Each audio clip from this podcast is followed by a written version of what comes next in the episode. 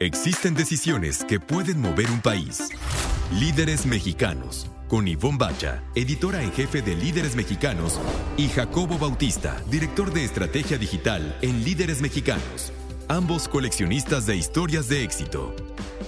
Compartimos historias de los hombres y mujeres que con sus decisiones le dan rumbo a este país. 88.9 Noticias. Información que sirve. Hola, ¿qué tal? Muy buenas noches. Ya estamos aquí en Líderes Mexicanos Radio. Yo me llamo Ivonne Bacha. Yo me llamo Jacobo Bautista. Buenas noches, Ivonne. Buenas noches a todo nuestro auditorio. Espero que se estén muy bien. Bienvenidos a la edición número 81 de Líderes Mexicanos Radio. Nos pueden escuchar aquí y en iHeartRadio. En iHeartRadio hay cuando ustedes quieran, si no pueden ahorita, hay cuando quieran y programas pasados, lo que ustedes digan, ahí estamos en formato de podcast. La verdad es que es súper sencillo y bien padre ese asunto del iHeart. Y hoy vamos a tener un programa bien super padriuris, ¿verdad, mi Jacobo? Oye, eso de padriuris es así como, como del siglo antepasado, ¿verdad? Es de muy 1974, pero, pero así va a estar nuestro programa, muy padre. Tenemos una entrevista muy padre con Matthew Repillon, quien es sommelier y experto en sake. Es un francés experto en la bebida tradicional japonesa. Y lo fantástico es que nos va a presentar un sake artesanal mexicano. O sea, más internacional no puede ser.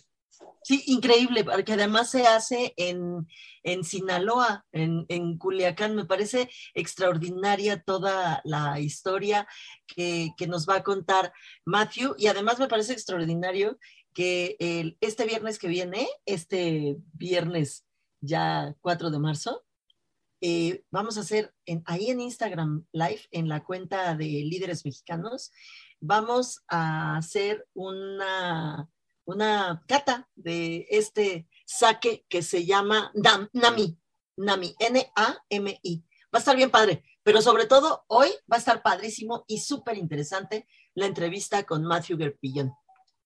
Vamos a platicar también con Renata Raya, creadora de Triciclo, que es una plataforma de comercio electrónico y de Go Shipping que está estrenando nombre, pero ya existía, y es una de estas empresas que ha tenido un boom junto con el boom del comercio electrónico en la pandemia. Interesante porque además ella es una, una mujer muy joven, eh, con muchas ganas de, de, emprender y bueno, pues eso fue lo que hizo. Está interesante también. Vamos a escuchar a nuestro experto en meta liderazgo, Roberto Mourey, que ha andado también este inicio de año súper, súper trabajoso. O sea, la verdad es que ha tenido mucho éxito estos eh, últimos días. Ha estado, lo han estado contratando en un montón de, lugares para dar todas estas asesorías como de, eh, de cómo lograr el éxito en las empresas y cómo lograr un liderazgo positivo dentro de las empresas. Está padre también lo que vamos a escuchar de Roberto Maurey. En el bloque de anécdotas les voy a platicar de cómo me enamoré de Ensenada gracias a Bodegas de Santo Tomás en una, un viaje que fue épico, maravilloso, fantástico con, con esta bodega. Ivonne, tú nos vas a platicar la otra cara de la moneda del trabajo en líderes mexicanos, que es al término de un maratón que se llama Los 300 líderes más influyentes de México. Es que sí, querido auditorio, ustedes imagínense lo que es leer 300 y además no son 300 fichas, porque por supuesto hacemos bastantes más eh, fichas y luego vamos decantando. Entonces hay que leer un montón de textos y todos seguiditos y durante todo el día casi casi sin, sin, sin, descanso. Y hace unos, ¿qué serán? Unos cinco años, seis años, después de la edición, una vez que salió la edición que siempre publicamos en julio, me di cuenta, Jacobo, que ya no veía de cerca. Dije, pero ¿por qué ya no veo de cerca? Y entonces, eh, bueno, pues todos, todos en mi equipo y en mi familia me dijeron, pues así pasa en la vida los años, pero fue querido auditorio, no solamente los años, sino el gran catalizador fue, fue eso, los 300, la edición de los 300 líderes más influyentes del país.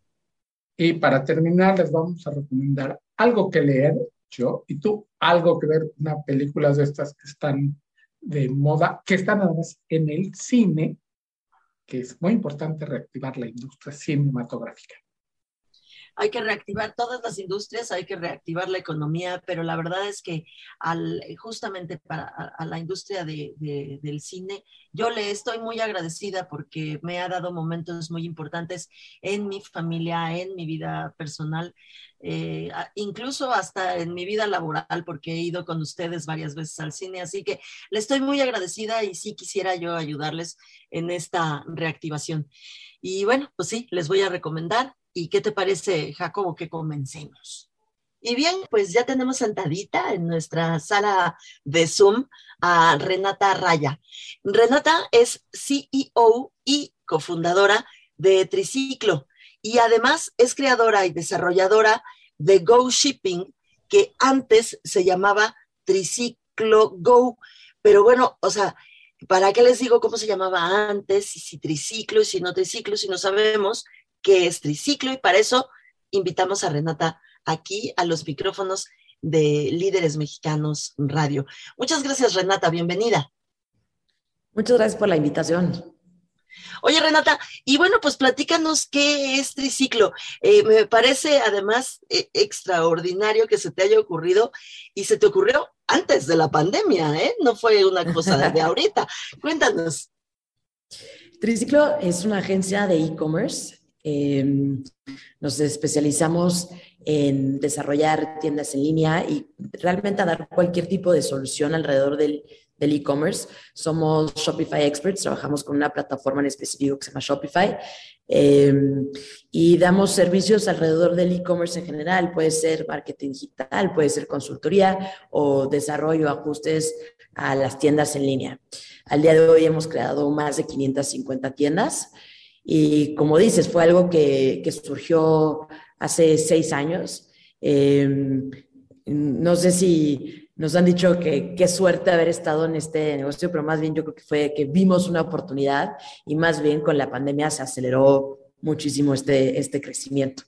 Y pues parte de, de las soluciones que, que, hemos visto que nuestros clientes necesitan, que, las, que los e-commerce necesitan, es la parte de envíos y por eso surge Go Shipping, que es una plataforma eh, para facilitar los envíos a, cualquier persona que tiene una tienda en Shopify, puede conectar su tienda con esta plataforma y este, generar envíos de forma mucho más fácil, eh, ver en tiempo real en dónde va el pedido, poder notificarle al cliente exactamente en qué paso o en el estado en el que está el pedido, si se está empacando, si lo están pidiendo a bodegas, si ya está en bodega, eh, solicitar recolecciones, hacer devoluciones. Entonces, bueno, es una solución de, envíos para e-commerce que tengan la plataforma de Shopify. Renata, yo me quiero detener un poquito en el asunto de Go Shipping, porque claro. lo veo como dos mundos que tienen que estar necesariamente conectados. Una, estar en línea, tener presencia en línea en el mundo digital, tener una huella digital amplia, que la gente pueda ver mis productos. Pero el problema de la última milla siempre ha sido para el e-commerce pues la última milla, ¿no? Yo diría la última yarda, porque si no la no llegas ahí, pues ¿para qué todo el esfuerzo? ¿Qué tanto han trabajado precisamente en este, en este poder llegar a la puerta, tocar y aquí está tu pedido? Claro, nosotros eh, en sí no nos metemos hasta la parte como muy logística, digamos, pero lo que sí buscamos es eh, con, con proveedores logísticos que, que, lo hagan muy bien, ¿no? O que estén mejorando constantemente, constantemente. Eh, la verdad, hace unos años todavía era muy difícil para que un comercio pequeño enviara un producto cada, no sé, semana a, un lugar eh, lejano o, que puede ser costoso, como puede ser el sur del país o Baja California eh, Sur, ¿no? O sea, son lugares que, que puede ser mucho más costoso. Entonces, pues hemos trabajado con, con proveedores logísticos que, que, que, ayuden a llegar mucho más rápido y a menor costo, ¿no? Que creo que eso es también muy importante, sobre todo para el comercio pequeño, ¿no? Digo, la verdad es que para cualquier comercio, pero para el pequeño la verdad es que sí impacta muchísimo, no sé, vender un producto de 200 pesos y que tu envío cueste exactamente lo mismo, ¿no? ¿Cómo le cobras al cliente el mismo costo del producto en un, en un envío? Entonces, pues hemos buscado ese tipo de, de alianzas para, para dar el mejor servicio a nuestros clientes. Estamos platicando con Renata Raya. Ella es CEO y cofundadora de Triciclo y también creadora y desarrolladora de Go Shipping. Renata, hemos leído y hemos platicado y hemos intuido además que durante estos últimos eh, meses, durante estos últimos ya dos años en los que hemos estado pues prácticamente todo el tiempo en, casa, encerraditos, eh, este negocio del e-commerce, este asunto del e-commerce ha crecido enormidades, inmensamente, digamos. Pero tú, pues lo estás sintiendo en carne propia. Así que cuéntanos tú, eh, para tenerlo así desde de cerquita, ¿cuánto ha crecido? O sea, ¿cómo empezaste y estos dos años, qué han significado para Triciclo? Digo, nosotros cuando, cuando empezamos, veíamos el e-commerce en México en, pañales contra otros países y, la pandemia justo nos, nos, aceleró, dicen que nos aceleró dos años, ¿no? O sea, se creció en los primeros meses o en los primeros meses de la pandemia lo que hubiera crecido en, dos años. Entonces, para nosotros, eh, como triciclo, eh, mi, mi, mi socio y yo justo siempre lo platicamos como como un, un, crecimiento que en un principio de la pandemia no sabíamos si era un mes, dos meses, tres meses, y después nadie iba a querer un e-commerce, o bueno, ya iba a ser como gradual, pero sí vimos esta cosa donde todo el mundo se volteó a, no solo a Triciclo, sino a otras agencias, a decir, necesito una tienda en línea, ¿no? Quien no lo veía como una necesidad, en ese momento, al final del día, se vio obligado, ¿no? Que las, las tiendas que eran físicas, que tuvieron que cerrar durante meses, era pues, cómo, cómo nos seguimos vivos, ¿no? Y entonces en ese momento creo que el, equipo de Triciclo hizo un gran trabajo de sacar muchas tiendas en poco tiempo para apoyar a esta necesidad de, que los comercios continuaran este, pues vivos, ¿no?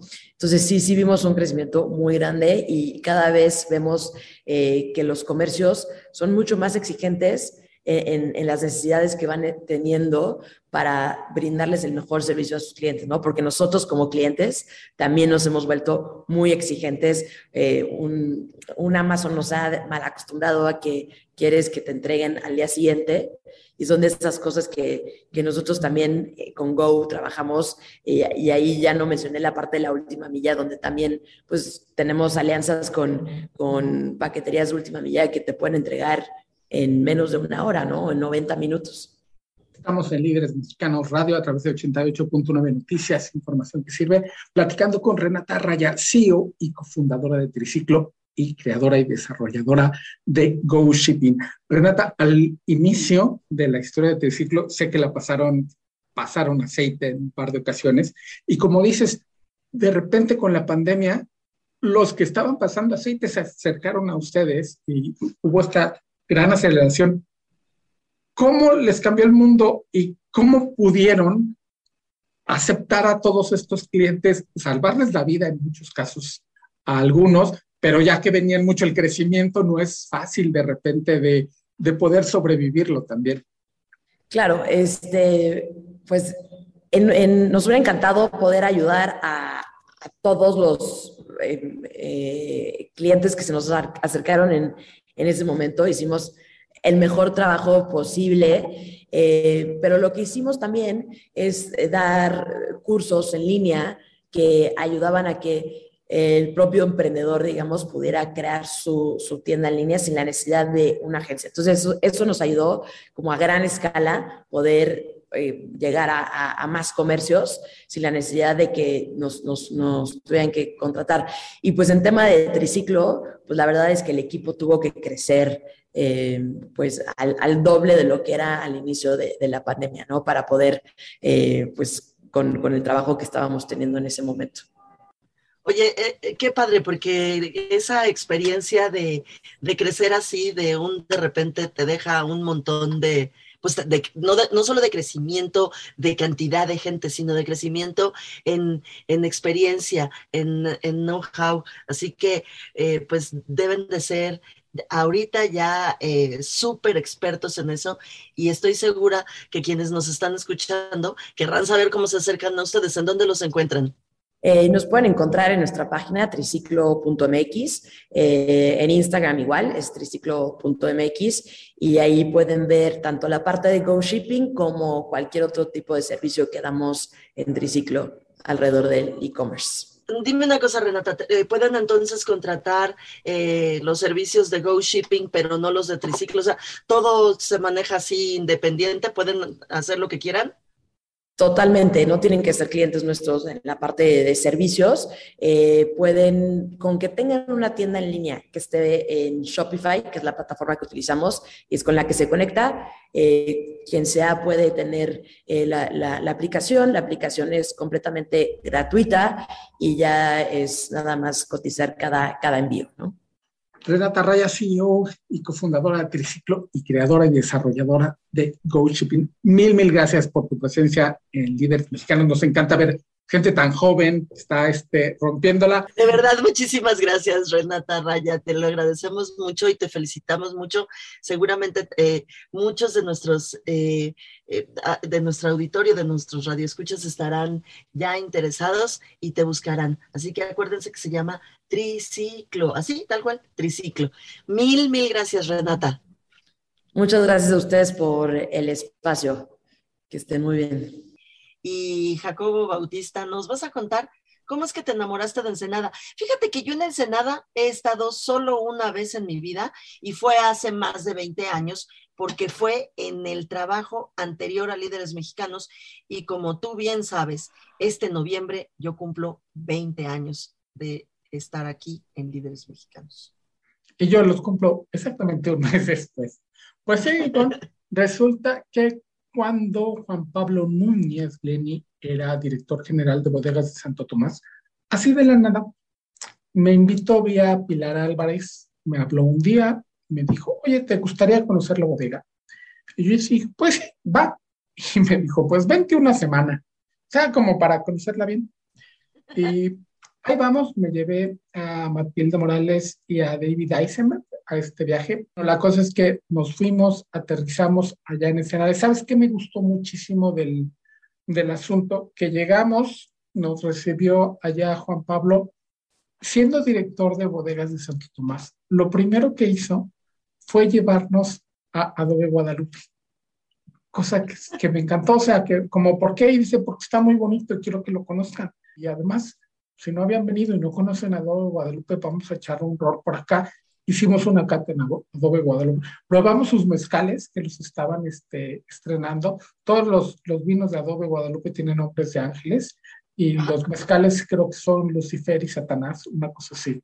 El tequila, que luego sacaron un tequila muy bonito. Y luego, bueno, Bodegas de Santo Tomás es, es un lugar preciosísimo, hay una, un centro que tiene como para los turistas de degustación y demás, que se llama Entre Santos, porque está entre este, Santo Tomás y San no sé qué, y no sé cómo se llaman los, los, tres valles, y, este, y ahí se ven todos los viñedos, porque es como una colinita, se ve el mar. Ahorita posteamos en arroba líderes mexicano en Twitter unas fotos que tomó David, que están preciosas de, de este lugar, y la gente te atiende como si fuera su cuate y te quisiera presumir lo que hacen. un lugar precioso, pero creo que fue más por la gente, porque nos llevaron a muchos lugares que no tenían nada que ver con la bodega para que conociéramos este, lo que es Ensenada y el espíritu del lugar. Nos llevaron un viñedo que apenas estaban sembrando, que no había nada y les hicimos las fotos a Juan Pablo. Luego también entrevistamos adentro de la bodega, que huele muchísimo a vino, donde están los caldos con Laura Zamora, que era entonces la enóloga, ahora están sus hijas. Laura hace otro vino. Y este, pero esto que te llevaran a otros restaurantes, a otras bodegas, es algo que aprecié siempre muchísimo de un tipo además terriblemente generoso como lo es Juan Pablo. Oye, por cierto, ahorita que mencionas a Laura Zamora, recordé que este, este mes en la revista de, de marzo, en la revista Líderes Mexicanos, Jorge Ferráez, nuestro jefe, eh, recomienda justamente eh, Dueto y el, la añada es 2005, la que, la que recomiendo específicamente, porque se le encontró ahí en su, en su cava eh, una caja que le había regalado uno de sus amigos, la tenía ahí como muy, muy escondidita, la, la, la abrió, la, o sea, la, encontró y abrió una de las botellas y le pareció fantástico. nació como un proyecto raro este, con uvas de Estados Unidos y de México que luego ya no se pudo y se, sigue haciendo con uvas de diferentes valles de, este, de Baja California. Entonces, cada año es un ensamble distinto. Y Ivonne, tú cuéntanos, decíamos que es como la, la, parte padre de hacer ese trabajo de conocer gente, luego hacemos la, la, revista de los 300, que son más de 400 páginas, y sería bueno nada más, o sea, el público la lee una vez, quizá dos para ver quiénes son, pero tú tienes que leer todas las fichas. Yo creo que más de 10 veces lees cada ficha. Sí, y las del año anterior y las que mandan y las que eh, corregimos y las que sí es, eh, la verdad es que es un, es un trabajo como pues eh, como de bordar, así, tal cual, de, bordado fino.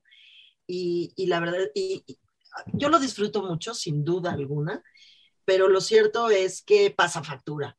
Y, es cierto, cualquiera que me esté escuchando ahorita y me conozca dirán, Ivoncita, también pasan factura los años.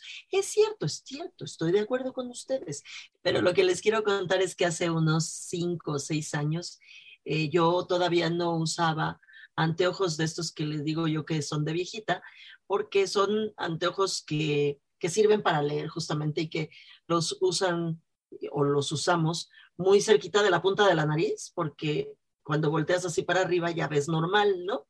Pero lo que ves aquí cerquita, pues sí necesitas, así como de viejita, les digo. la verdad es que ahora hay unos súper lentes que se llaman progresivos que debería yo de tener y no estarme quejando, pero me estoy quejando. Y eso pasó hace seis años, después de una edición de los 300 líderes, la cual sigo disfrutando muchísimo, pero pasa factura. Y ahora vamos a escuchar a nuestro experto en metaliderazgo, Roberto Mori. ¿Qué tal? Buenas tardes, ¿cómo están Ivonne y mi querido Jacobo y toda su audiencia? Con el gusto de estar en su programa. En la investigación de mercados siempre se resalta un tema muy importante que son las disonancias cognitivas, es decir, aquellos elementos que pensábamos de una determinada manera y realmente se presentan en la percepción del consumidor, del cliente o de la audiencia en otra forma. En el liderazgo pasa un poco lo mismo, pero además podemos añadir que esas disonancias cognitivas se transforman en errores cognitivos. Uno de los grandes elementos que frena el desarrollo y crecimiento de un líder en todos los campos de la vida es creer una serie de percepciones y una serie de situaciones sobre sí mismo que no ayudan a ser constructivo y a proyectar un liderazgo. En otras palabras, es creerse nuestras propias mentiras. ¿En qué sentido? En el sentido de que a veces consideramos que los demás tienen una visión determinada de nosotros y la seguimos y eso nos crea inseguridad y nos resta proyección o nosotros mantenemos una visión determinada, específica y negativa sobre nosotros mismos y eso también nos quita la proyección de liderazgo con la seguridad que nos debe caracterizar. Debemos escuchar a los demás, debemos escuchar la realidad y sobre todo debemos purificar nuestro pensamiento sobre nosotros mismos para día a día saber que tenemos una personalidad unas características y una inteligencia con la que podemos triunfar como líderes sirviendo a la sociedad en la que estamos, al país en el que estamos, a la familia o a la empresa a la que pertenecemos. Porque al final el liderazgo es servicio y por eso vale la pena hacer una reflexión seria sobre qué errores cognitivos, qué disonancias cognitivas transformadas en errores tenemos en nuestra propia vida. Aquellos elementos de creencias de percepciones que nos impiden crecer como personas y crecer como líderes en una determinada situación. Podemos ir por la parte positiva o por la parte negativa, que al final se convierten en complejos, creer que somos más de lo que somos o creernos menos de lo que somos. Reconocer los errores cognitivos nos debe llevar a entender quiénes somos, qué nivel de inteligencia tenemos, qué perfil de inteligencia tenemos, qué perfil de personalidad tenemos para poder construir un liderazgo que ayude a servir a la sociedad, ayude a construir los ámbitos donde desarrollamos nuestra vida.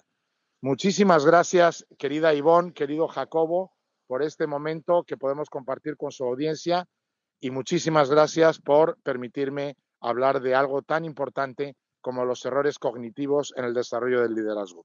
Ya estamos de regreso aquí en Líderes Mexicanos Radio y Jacobo nos tiene a un invitado de lujazo ahí sentadito en nuestra sala de Zoom. Jacobo. Ivonne, pues ya tenemos a nuestro invitado de la noche, Matthew Bertillón, espero haberlo pronunciado no tan mal, quien es un expertazo en Scotch y en saque, que es nuestro tema de hoy, porque es gerente de marketing y embajador de NAMI, que les adelantamos, es el primer saque mexicano. Y Matthew es el embajador de esta supermarca. Matt, mil gracias por conectarte con Líderes Mexicanos Radio. Gracias, Jacobo. Gracias a ustedes. Gracias a Líderes Mexicanos para darme la oportunidad de hablar de esta maravillosa cultura del mundo del saque. Y empezamos, hablábamos mucho antes de, de entrar al aire de que creo que todo el mundo medio sabe que es el saque. Todo el mundo hemos hablado del saque alguna vez. Quizás hasta lo hemos probado, pero conocemos muy, muy, muy poco de lo que es en realidad esta bebida. Cuéntanos, ¿es, ¿es un vino? ¿No es un destilado? Cuéntanos, ¿qué es el saque? Pues sí, hay, hay, mucho que platicar. Yo vengo del mundo del, del vino y del, y del whisky, del, del, Scotch whisky, Jacobo, como lo, lo mencionabas muy bien.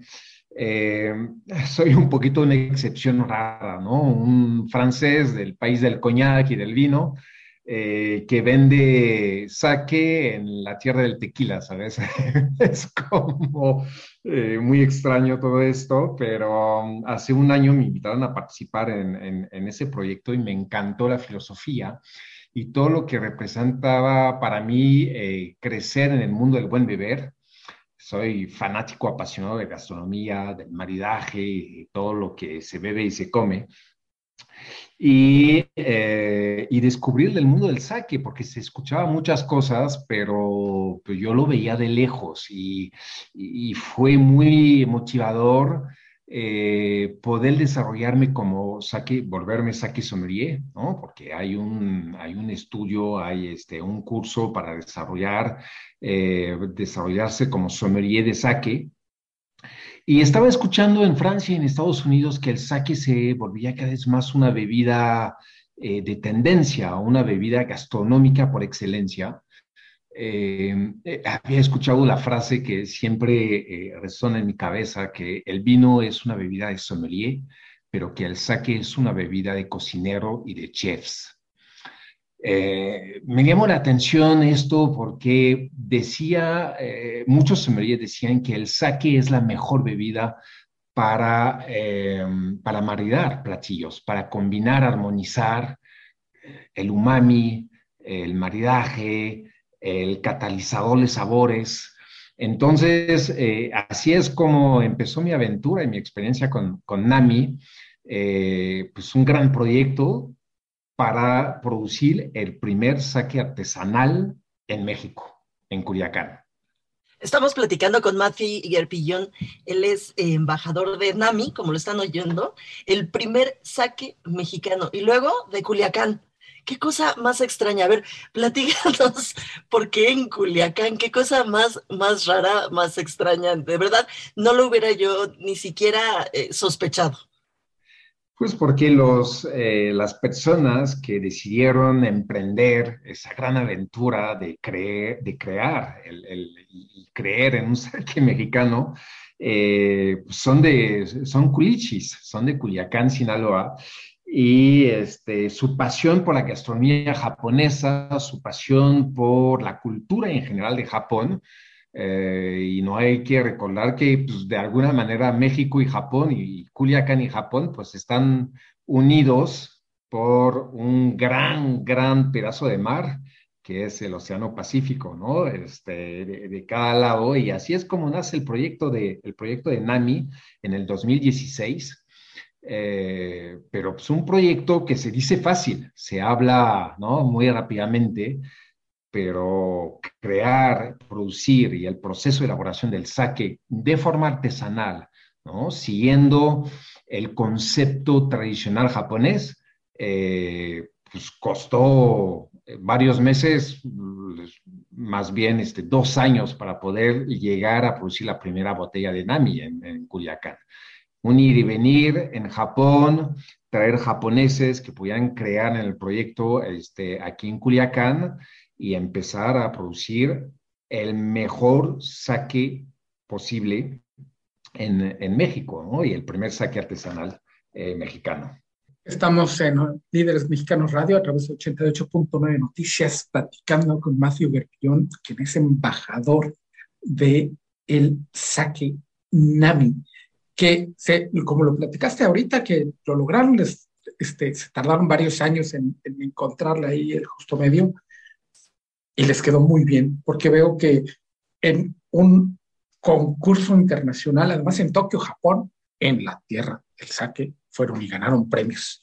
Y no nada más en Japón, sino en, otros, ¿no? Se han, se han, hecho ya de varias medallas al inicio de esta, de esta aventura. Pues es, eh, eso es un orgullo tremendo, Jacobo, porque pues tú lo sabes, ¿no? Cuando este, hablamos del mundo del saque al consumidor mexicano, eh, nos habla de, de, de, cosas que no son tan, este, tan reales, ¿no? Un producto alto en, en alcohol, este, fuerte, ¿no? Eh, cuando pues, nosotros somos una bebida fermentada, no somos una bebida destilada, tenemos 16% de alcohol, no tenemos sulfitos, no tenemos conservadores, este, muy baja acidez, es, es una bebida muy fácil de beber, eh, muy, muy agradable y y, muy divertida. Ahora, decidimos nosotros ser el saque fuera de Japón más reconocido por su calidad en el mundo. Esa es nuestra ambición. Y vaya sorpresa, en cada uno de los concursos, Nami eh, ganó. Eh, y es, es un orgullo y es realmente este, dejar el nombre de México en alto a nivel internacional. Estamos platicando con Matthew Gerpillón, él es eh, embajador de NAMI, el primer saque mexicano. Eh, además de, de, dejar el nombre de México en alto, en un, en un ámbito que, bueno, pues nadie se lo esperaría, ¿no? Es así como, bueno, qué cosa más rara. O sea, tequila, ok, ¿no? Todo el mundo esperaría que estuviera bien. Eh, ¿Tú por qué consideras que esto es lo que está pasando? ¿Qué encontró? pues eh, el, el, saque, el propio saque que encontró Nami en esta tierra para ser tan bueno? Pues es un poquito una mezcla, Ivonne, de, de, de pues ahora sí que de suerte, ¿no? Haber emprendido un, eh, un proceso, una experiencia y la elaboración de un saque en México, pues fue muy disruptivo, completamente novedoso innovador. Eh, y, fue un poquito de suerte, te digo, porque cuando los japoneses vinieron en Culiacán, con el calor culichi, nos dijeron, pues es que va a ser muy difícil que un ingrediente muy japonés llamado el koji se desarrolle de forma óptima. El koji es un mo, es como un hongo que permite en Japón eh, transformar los, los, eh, los almidones de un cereal eh, en, en, azúcar. Lo usan mucho para fermentar la salsa de soya, este, muchos ingredientes japoneses. Y en el caso del sake, para transformar el almidón del arroz en azúcar. Y ya con las levaduras transformamos el azúcar en alcohol, ¿no? Como este, fermentamos cualquier, cualquier bebida este, alcohólica. Entonces, para el desarrollo del koji pues, necesitamos un ambiente, una atmósfera y condiciones y factores muy específicos de calor, de humedad y de energía. Los japoneses dicen que sin una buena energía, buen humor, sonrisa, el koji no da el sabor que necesitamos para un buen sake. Entonces, cuando vinieron a Culiacán, dijeron, va a estar complicado, ¿no? Porque pues tú te imaginas que el clima de Culiacán y el clima de Japón, pues difiere en muchas cosas. Y eh, lo que me comentaba nuestro maestro saquero allí en Culiacán, Ernesto, que es nuestro Toji, eh, me comentaba que la primera vez que hicieron la prueba, el koji se desarrolló inclusive con mayor intensidad y con mayor fuerza que en, que, en Japón y que los japoneses no lo podían creer, ¿no? estaban muy sorprendidos. Y pues ese es el corazón mexicano, eso es la energía, la sonrisa y la alegría que, este, que nos caracteriza aquí en México eh, y que seguramente es muy diferente en Japón, son más disciplinados, son más serios, eso no lo dudo, pero de ahí pues sacamos nosotros que Nami es un sake de tradición japonesa, pero de corazón muy, muy mexicano. Estamos platicando con Matthew Gerpillón, quien es embajador de Nami, primer sake artesanal mexicano. Además, el sake tiene una, un rango además impresionante y lo que me sorprendió es que no hay un Nami, tienen tres etiquetas y entre las tres, cuéntanos cuáles son las variaciones, porque pues en nuestros gustos también, si probamos un saque que igual y no nos convence, hay más por donde recorrer. Sí, pues lo dijiste muy bien. Nuestro, nuestro saque es un saque que sigue un proceso de elaboración eh, muy artesanal con un arroz muy específico, japónico, que se, que se llama llamada nishiki, ¿no? Entonces, este es, es considerado como el, el, rey de los arroces, llamada nishiki, es un arroz muy fino que tiene un shimpaku, es el corazón, el corazón del, del granito, eh, donde se concentra el almidón, nos permite desarrollar un saque muy sofisticado y elegante. Les decía al principio fácil de beber porque es muy afrutado, es muy aromático, eh, eh, es muy delicado inclusive, ¿no? Entonces no se percibe tanto el alcohol, pero sí se percibe muchas notas aromáticas eh, de fruta, de manzana, de pera, de, lichi, frutos secos también, inclusive cereales, ¿no? Un poquito como este, la avena, por ahí este, también pueden encontrar esas notas. Y eso pues, se debe a un, a un proceso tradicional con un arroz seleccionado de muy alta calidad y un proceso de fermentación muy complejo. Y lo que diferencia cada etiqueta pues, es el proceso de pulido del arroz. El arroz, cuando lo recibes antes de cocerlo, lo vas a pulir de tal manera que le vas a quitar la capa externa este, y conservar solamente el corazón del, grano. Y el pulimiento es más o menos alto. Nosotros, nosotros usamos un pulido muy alto para justamente eh, obtener un saque más elegante y más, más fino, más refinado. Entonces, nuestro primer pulido empieza con 55, eh, ¿no? O sea que solamente conservamos el 55% del grano del arroz Después nos vamos a 50 con la segunda etiqueta, por ciento de, pulido. Y el pulido más alto es nuestro Nami Junmai Daijinjo, una etiqueta negra que lleva 40%. O sea, que te quedas con 40% nada más del grano. Pules todo lo demás y quitas todo toda la capa externa de, del arroz. Matt, Matt Gerpillon eh, es embajador de NAMI, el primer saque mexicano. ¿Qué quiere decir NAMI, Matt? Pues NAMI es nuestra filosofía, es nuestra esencia. NAMI es ola de mar, es este, la ola del Pacífico que nos trajo desde Japón esa cultura del sake hasta la orilla este, de, Culiacán y, este, nuestra etiqueta pues, habla muchísimo de esa biculturalidad. De, de, la tradición japonesa del corazón mexicano, porque tiene una vírgula, y la vírgula es el sentido de la palabra, el poder de las ideas en, en símbolo náhuatl. Sí, ya no he visto la etiqueta, pero ya sé exactamente de qué me estás hablando. Y no solamente eso, Matt, sino que ya se me antojó probarlo y te fíjate que te tengo una invitación. Nosotros tenemos un producto en, en Instagram, en la cuenta, de una vez hago el anuncio, querido auditorio, en la cuenta de líderes mexicanos de Instagram, todos los viernes a la una de la tarde, su servidora y Bombacha hace una entrevista en vivo.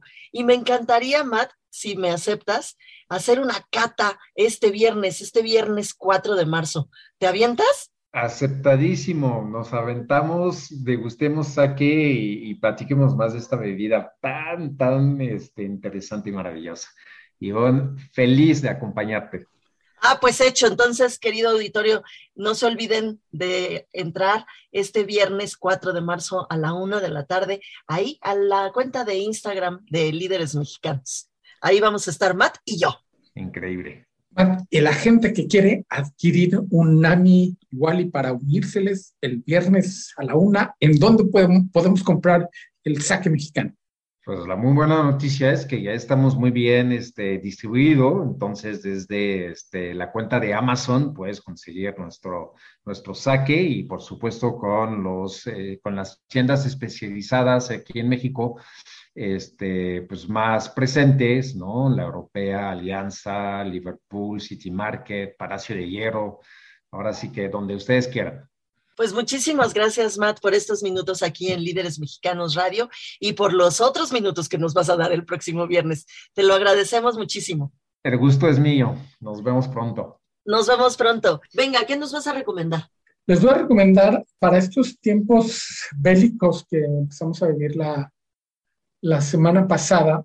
Este, desde hace un tiempo leí y lo, lo releí hace poco, un libro muy lindo de una fotógrafa de guerra que se llama Lindsay Adario, que explica cómo, cómo funciona este animal raro que es el corresponsal de guerra. Había yo leído otros que también los recomiendo.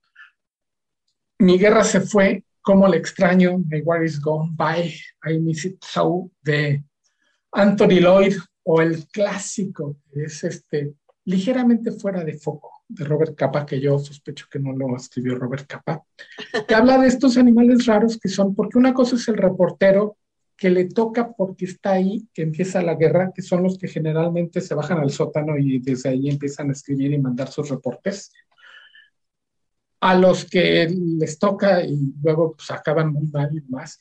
Pero los corresponsales de guerra son este animal extraño que cuando empieza a pasar eso, salen a capturar imágenes sobre todo, porque muchos de ellos este, son fotógrafos, como el caso de Capa o de Lindsay Adario, que se llama It's What I Do, una, este, una vida de una fotógrafa, y habla precisamente de esto, de que cuando empieza el, desorden, ellos no, no, se esconden, sino salen a capturar el drama humano que es la guerra, y te digo que son animales muy extraños porque escuchan la explosión y te pueden decir, esa es una bomba de 500 kilogramos rusa, esa es una de 200 americana. No, ese tiroteo no, no, son pistolas, son de bajo calibre, son suizas, debe ser la policía. O ven el hoyo, ya sabes, en el, en el suelo y el daño que hizo y dicen, no, esto es un mortero de Ucrania.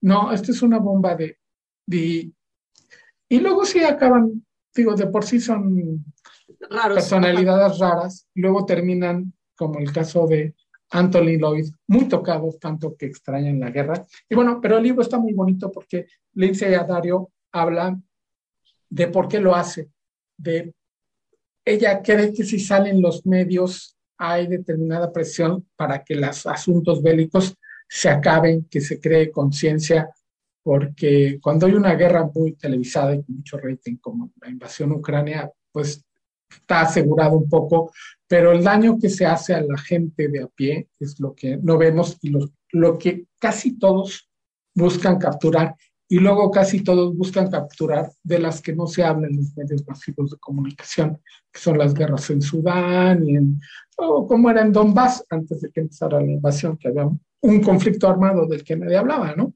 Este, y está, están muy lindos, terminan siendo muy humanos estos, todos estos libros, pero el de Lindsay, no sé si porque es mujer, tiene una fibra muy, muy especial de todo lo que ha pasado y por qué continúa, continúa y continúa haciéndolo.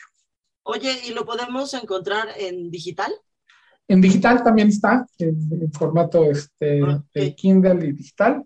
Yo lo tengo porque soy un animal extraño también en, en pasta dura.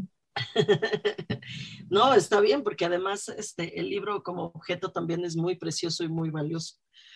Oye, este, yo ahora, yo la verdad es que les voy a recomendar algo que eh, pues nada tiene que ver con la profundidad del tema que tú elegiste. Al contrario, los voy a, los voy a dejar más relajaditos, así que eh, sí, a lo mejor hasta me lo, me, lo agradecen. Les voy a recomendar una película que se llama Uncharted. Como el eh, videojuego. E, exactamente, porque de ahí salió la, eh, la, película. Es una película basada en el videojuego Uncharted. Y yo ya fui al cine.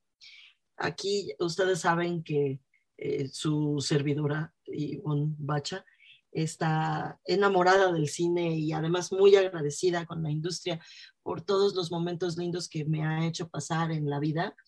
Y pues sí, tengo ganas de ayudarles a que recuperen un poquito, poco a poco, lo que, lo que perdieron durante estos dos años de confinamiento. Así que sí estoy yendo al cine otra vez, no cada ocho días como antes, pero ya cada quince, o sea, estoy, ya voy agarrando ritmo otra vez. Y, este, y bueno, pues a lo que te truje Chencha, vayan a ver Uncharted. Es una película muy divertida, Jacobo, muy de esas así que, de, de, que te hacen olvidarte absolutamente de todo que te, si, si, logras meterte en la convención, que todos nosotros que vamos al cine sabemos que el cine es una convención, y si no estás dispuesto a entrarle, pues mejor no vayas. Ya que le entras, eh, está súper divertida. Em, eh, los, los actores son Tom Holland, Tom Holland es, eh, pues es Spider-Man, es el hombre araña. el, el, personaje en esta película se llama Nathan Drake y en el juego también, en el videojuego también se llama Nathan Drake. Eh, aparece también Mark Wahlberg, él es Victor Sullivan, que también es el compañero en el, juego, en el videojuego. Aparece Antonio Banderas como el villano, Santiago Moncada. Eh, también aparece Sofía Ali como Chloe Fraser y Tati Gabriel como Braddock. El director de la película es eh, Rubén eh, o, Ruben Fleischer, que es el director de la primera película de Venom y las dos de Zombieland. Entonces está, la verdad es que está muy bien filmada, es una, es una película de acción, sí, pues es una película que está basada en un, en un videojuego, entonces es, es de acción. Se agradece mucho la química que tienen eh, Tom Holland y Mark Wahlberg. Mark Wahlberg es, por supuesto, un hombre mucho más viejo, mucho más grande de edad que Tom Holland, que es un muchachito, pero los dos muy guapos, Jacobo, muy útiles, brincan y se mueven muy fácilmente. Eh, se pelean muy, muy bien, eh, son muy chistosos, tienen, tienen muy buenos chistes. Entonces se agradece mucho estar viendo a un par de actores que se llevan bien, que hacen cosas físicas que uno no podría hacer y que evidentemente son ellos, además, los, lo, hacen ellos. Cierto es que hay momentos en que se nota que aprovecharon muchísimo.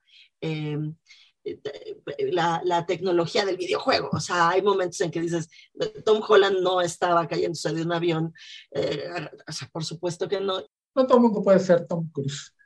este, por cierto, de, de, Mark Wahlberg decía Shia LeBouf que no hay actor más intimidante de él, que cuando entras a escena con él, dice, el espacio es suyo. Él es el dueño del asunto, si te deja participar muy bien y sale muy bonita la escena y la gente que ha participado con él en alguna película dice lo mismo, dice, tipo es intimidante, que el espacio es suyo, le hace caso al director para que todo salga bien, pero la escena es de él. Oye, y por cierto, si tienen eh, chancecito de ver alguna serie en, eh, eh, en la tele, pongan H y H, este, Discovery Home and Health, y hay una que se llama Las Casas de los Famosos, y hay un capítulo en el que aparece la, casa de justamente de Mark Wahlberg, por eso me acordé, y lo que presumen es el, gimnasio que tiene en su casa, que es Jacobo, o sea, bueno, así, ¿ustedes se acuerdan de los gimnasios esos que tiene uno que pagar dinero? Ah, bueno, pues esos se quedan chicos eh, comparados con, con estos que son preciosísimos. Vayan a ver Uncharted y vayan al cine, por favor Jacobo Bautista. Y Bombacha, así llegamos al final de Líderes Mexicanos 81 aquí en el 88.9. Esto fue Líderes Mexicanos. Con Ivonne Bacha, editora en jefe de Líderes Mexicanos, y Jacobo Bautista, director de estrategia digital en Líderes Mexicanos. Compartimos historias de los hombres y mujeres que con sus decisiones le dan rumbo a este país. 88.9 Noticias, información que sirve.